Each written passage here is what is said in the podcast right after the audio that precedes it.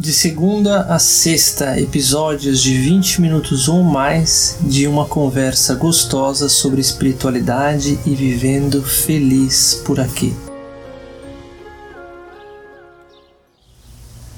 Bem-vindos, meus amores. Hoje, em Vivendo Espiritualmente, eu quero conversar sobre a diferença de viver a partir do homem sério e da criança. E também o que, que é viver a partir da criança ferida, que é uma outra faceta da nossa criança. O que é o homem sério? De homem aqui eu me refiro a homens e mulheres. É um ser que em algum momento da vida usa a máscara do adulto. É um personagem, é uma ideia de que agora eu sou uma pessoa séria eu sou uma pessoa respeitável. Eu tenho uma imagem e uma posição a ser protegida e defendida. As coisas se tornam, como o próprio nome diz, sérios, densos. Jung, que foi discípulo de Freud, dizia que uma das grandes causas da histeria na época, que era o grande problema das mulheres e os outros males que acudiam os homens naquele momento da humanidade estavam relacionados às pessoas levarem se identificarem demais com os próprios personagens e esquecerem que elas não são os personagens são apenas máscaras. Quando a gente se identifica com os papéis que a gente ocupa no mundo com a função ou seja lá que autoimagem que a gente criou a respeito de si mesmo, a gente começa a adoecer. Os mestres do Tao e do Zen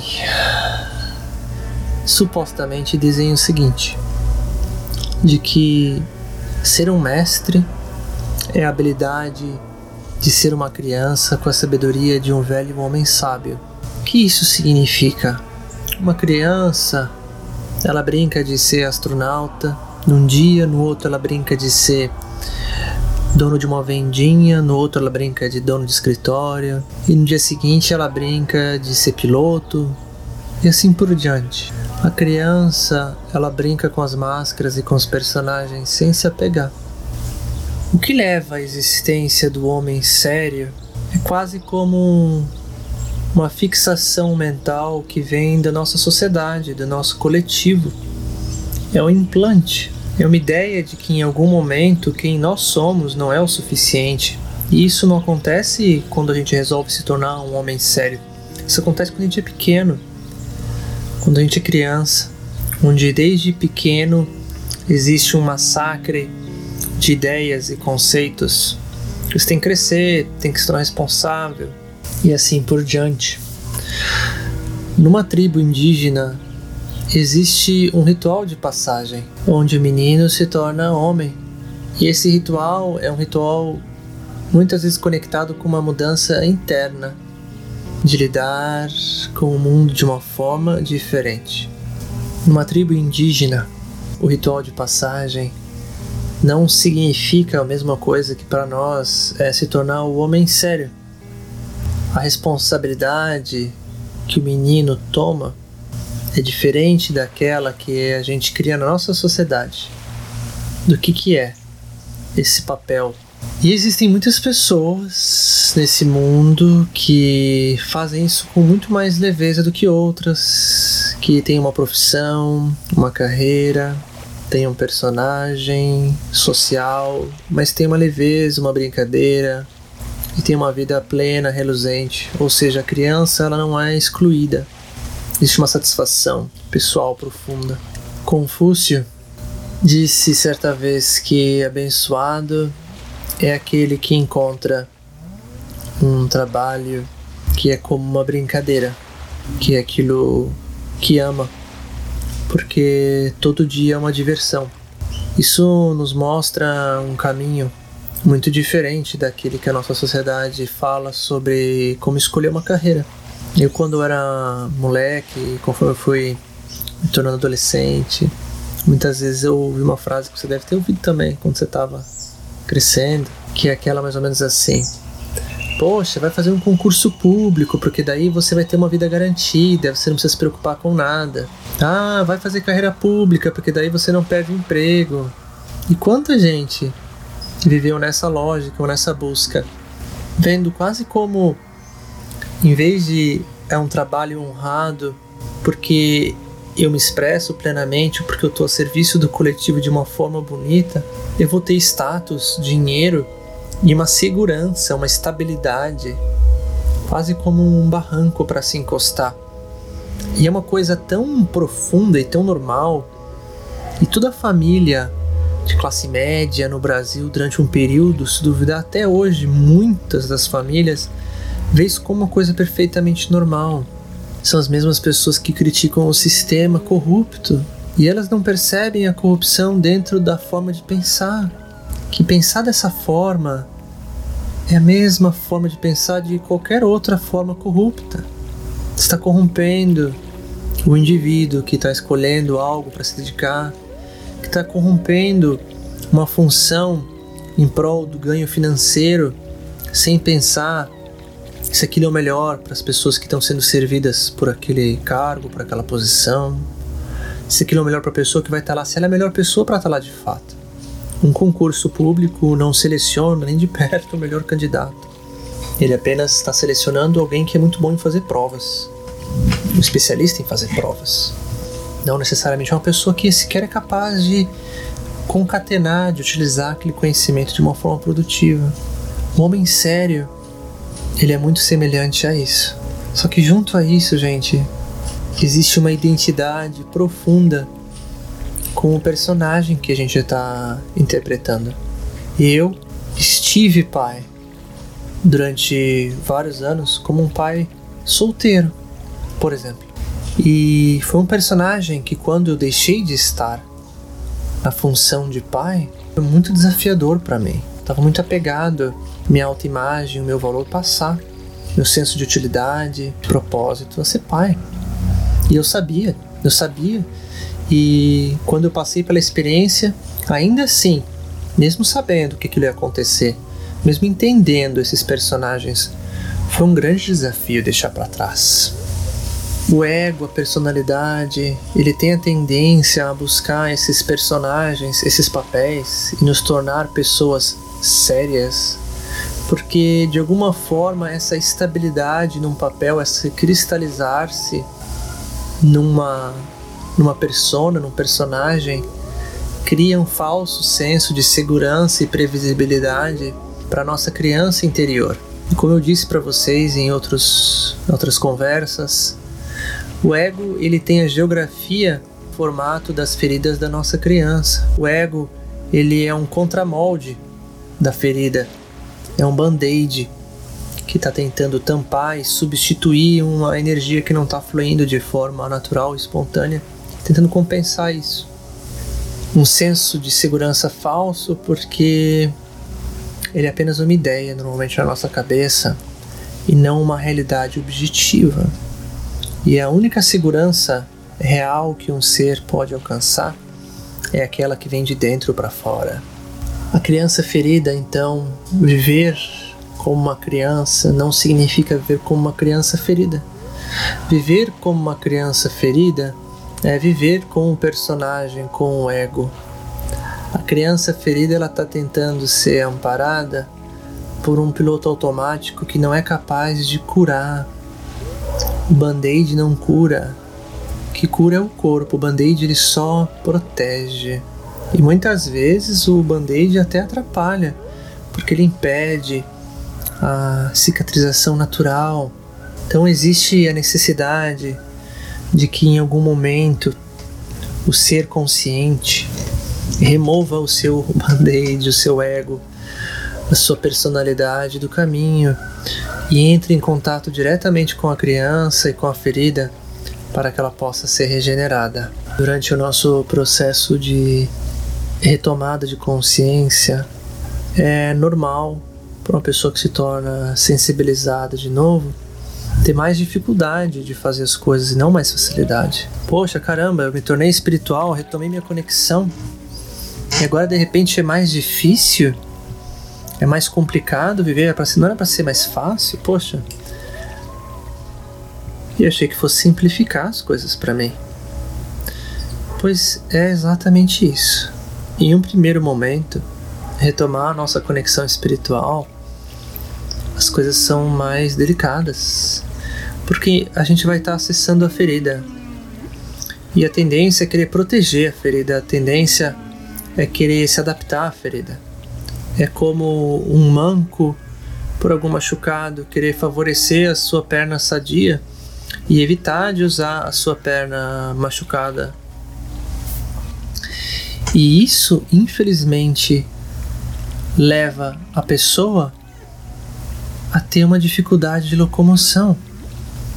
Então, em algum momento, essa pessoa que é manca, ela precisa se esforçar para usar de novo a perna que estava prejudicada. De alguma maneira, em algum momento, a gente precisa acessar a ferida e o desconforto que ela causa. Não adianta querer ficar fugindo. Então, o que é o homem sério? O homem sério, uma parte das vezes, está associado, gente, à ferida da criança de valor, de propósito, de utilidade no mundo. De alguma forma, em algum momento, quando a gente era criança, pelas crenças do papai e da mamãe, da sociedade, a gente foi desassociado do nosso valor natural. Só a, mera transição da criança natural que brinca no jardim para a criança que é obrigada a ir para dentro de um quadrado fechado numa escola, conviver com desconhecidos estranhos que estão blocados de forma totalmente antinatural por idade, às vezes por classe social, por é, às vezes até mesmo por gênero, e obrigado a viver daquela forma e estudar coisas que não tem nada a ver com a realidade imediata que essa criança está vivendo no dia a dia. E ficar horas e horas numa postura também antinatural, indo contra si próprio a criança ela é gradativamente, paulatinamente ensinada a desonrar suas próprias emoções e como ela está se sentindo. E o valor que ela tem e que a intuição dela tem. A escola verde, por exemplo, que existe, se eu não me engano, fica em Bali. Ou a escola da Ponte em, em Lisboa. Ou acho que é no Porto, em Portugal. Ou a escola alternativa que fica em Berlim, não me lembro o nome agora. São escolas que lidam com a educação de uma forma totalmente diferente, onde a criança é honrada na sua vontade, no seu interesse.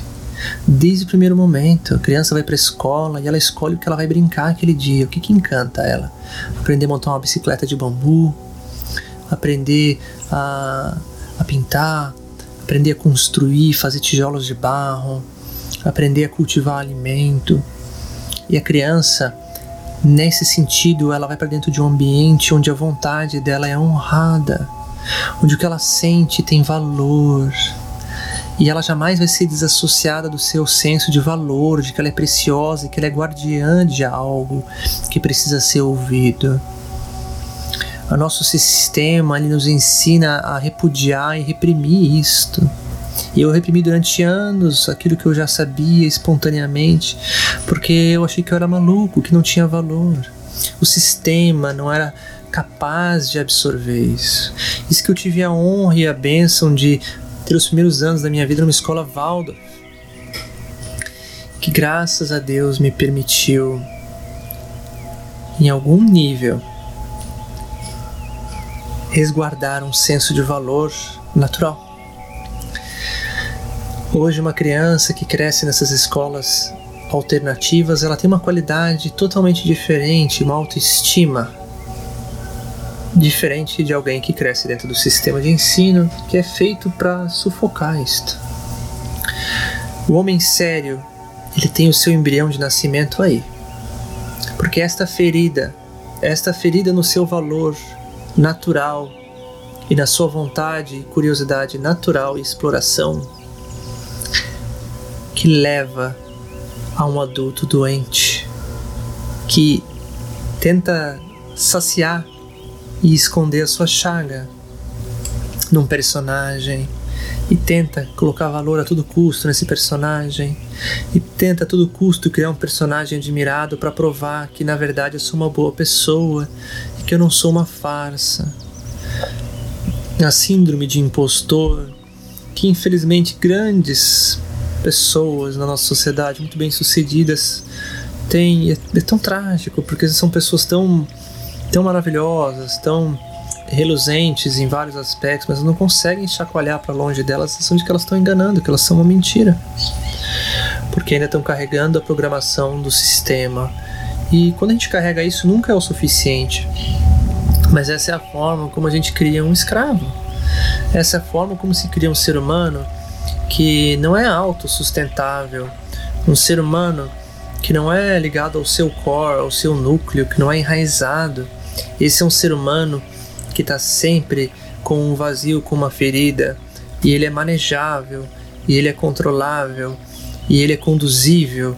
Basta clicar os botõezinhos certos, basta apertar a ferida, que vai ter uma reação pré-programada. E dessa forma a gente mantém as pessoas num sistema que não é saudável para elas de verdade. Então, o eu sério, né? O homem sério, a mulher séria, é alguém tentando proteger desesperadamente essa ferida. E mesmo que essa pessoa não não queira carregar essa ferida, mesmo que essa pessoa com toda a sua clareza, se ela tivesse um momento de total clareza, ela jamais escolheria sustentar essa essa condição que ela está vivendo. Mas como não existe esse momento de total clareza, Muitas vezes essa pessoa vai se debater e proteger com muito afinco essa esse status, essa personalidade, esse papel social. Mesmo que às vezes seja uma prisão terrível e tenha um peso gigantesco na vida delas. O quanto se é sacrificado para sustentar isso. E a gente criou um sisteminha tão infeliz nesse sentido que papai, mamãe, irmãozinhos, amigos são às vezes os policiais mais intensos e vorazes para que nos mantemos, mantenhamos nesse mesmo caminho. Tem uma frase do Frank Mr. Fuller que diz assim: O oprimido oprime. Quem é você para soltar as amarras do sistema? Quem é você para querer ser livre quando todos nós estamos aqui passando por isso? Você acha que isso é uma brincadeira? Esse tipo de frase é o tipo de frase que eu vejo as pessoas muitas vezes ouvirem da sua família, amigos. Tem os afortunados que têm a bênção de ter famílias que já estão de alguma forma já rompendo com o sistema juntos. E é mais fácil. Mas essa é infelizmente a exceção. A maior parte das pessoas acaba vendo um eco da resistência a essa nova forma nos seus familiares e na, nas pessoas mais próximas. Que quando tentamos viver uma vida mais leve, embasada no nosso próprio caminho, se desconectar do personagem, existe uma certa resistência das pessoas mais próximas a essa mudança de vida. Então, um homem sério ou uma mulher séria é uma bengala e muitas vezes uma prisão que nos impede de viver a leveza, o prazer e a alegria de uma vida leve e suave a partir da criança. E para que eu, para que você, para que cada um de nós possa viver uma vida baseada na nossa criança sadia, leve, alegre, vai haver a passagem pela criança ferida. E essa criança ferida, ela precisa ser honrada nas suas necessidades e ela precisa aprender que ela merece ser amada como ela é, que ela não precisa mais se esconder de nós mesmos. Esse processo de reconexão com a criança ferida e curar a criança nas suas dores é um movimento interno que pede uma atitude, uma postura de amor, amor espiritualmente falando, como já conversamos várias vezes, que é uma postura de conexão profunda, em estado de aceitação, de ausência de julgamento ou resistência, com uma intenção positiva. Ao acolher a criança, se conectar com a criança, a gente tem a oportunidade de atender as necessidades reais por detrás das nossas feridas e de usar novas estratégias, novas abordagens, em vez de buscar sustentar um papel social para tentar tampar um vazio de valor na nossa essência que não flui e aqui no chakra no chakra do plexo solar normalmente que está associado a essa ferida 90% das vezes 80% às vezes tem um pouquinho em outros chakras mas está ali no plexo solar a pessoa aprender a colocar a mãozinha no plexo solar e dizer para si própria: Eu tenho valor, eu reconheço o meu valor, eu tenho valor por existir. E colocar a mãozinha no plexo, tenta aí você que está ouvindo, faz isso. Eu tenho valor, eu reconheço o meu valor. Eu sou plena, plena, rica em valor. Tudo que eu faço transborda de valor. E se dá valor direto na fonte. Não precisa de ninguém, não precisa de nada acontecer, de nenhum nenhuma meta a ser alcançada para se sentir rico ou plena de valor, que é como a gente deveria ser desde o primeiro momento. E é só nesse espaço de preenchimento de valor que vai acontecer a magia de a gente começar a se permitir viver uma vida mais espontânea, guiada por uma intuição que vem da harmonia entre o feminino e o masculino no nosso chakra cardíaco, nesse estado de relaxamento, de apaziguamento, é uma voz suave, como um pequeno regato das montanhas que tem aquele burburinho que vem constantemente nos guiando numa direção. A voz do coração é muito interessante porque se a gente ignora ela, ela para de falar, é uma voz suave, ela precisa ser respeitada. Quanto mais a gente escuta, mais fácil fica ouvir. Mas ela não fica se repetindo muito, não. A voz da alma, como diz um escritor norte-americano, é como um animal selvagem. Você tem muito cuidado quando vai em direção a ela, porque senão ela foge para o meio da floresta. Tem que se aproximar com calma. Isso significa que a gente precisa honrar o nosso coração, nosso masculino e nosso feminino está muito conectado à criança, na verdade. A gente precisa se aproximar da criança com calma e tranquilidade e ter esta abertura de coração para ouvir a voz do coração. É só nesse momento, meus amores, que a gente realmente entende que o homem sério ou a mulher séria nunca foi realmente o nosso caminho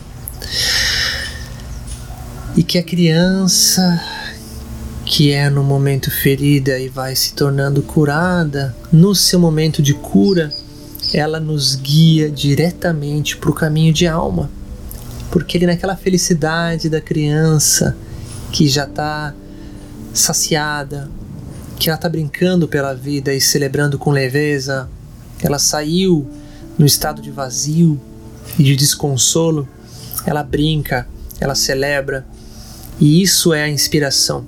Isso é o veículo energético da motivação, é reencontrar a própria vontade, a vontade que muitas vezes se perdeu quando nós não estamos tiranizando a si próprios, colocando medo, que é como as pessoas aprenderam a se movimentar energeticamente no mundo com um homem sério, a se assustar, se colocar medo, se intimidar, se cobrar, se exigir, para se fazer se mover no mundo dessa forma dura, tirânica e deixar isso para trás e substituir no primeiro momento, nossa, mas pelo quê? Como eu vou me movimentar? Através da inspiração dessa criança que foi resgatada e curada. Porque vai ser tão gostoso viver e as coisas que a gente vai querer fazer são brincadeiras deliciosas que vêm da criança espontaneamente um monte de energia. Então, essa é a magia maravilhosa da criança. Essa é a magia de viver como um velho sábio com o espírito de uma criança, é ser capaz de sair brincando pela vida. E aí não existe uma missão dura a ser cumprida, existe um peso gigantesco de algo que eu tenho e devo fazer. É uma transbordar, é uma expressão natural e inseparável de quem nós somos e vai acontecer espontaneamente, não importa o que, porque é a nossa brincadeira é o nosso fluxo natural, é a nossa diversão. Honrar a criança, especialmente a criança quando ela já está curada, é indispensável para uma vida plena. E a criança nada mais é do que um aspecto do nosso feminino com um pouquinho do nosso masculino. A integração yin yang, alfa e ômega não é algo que acontece distante, mas é dentro, sutilmente, na forma gentil e amorosa de pensar e sentir dialogar com quem nós somos no nível da essência.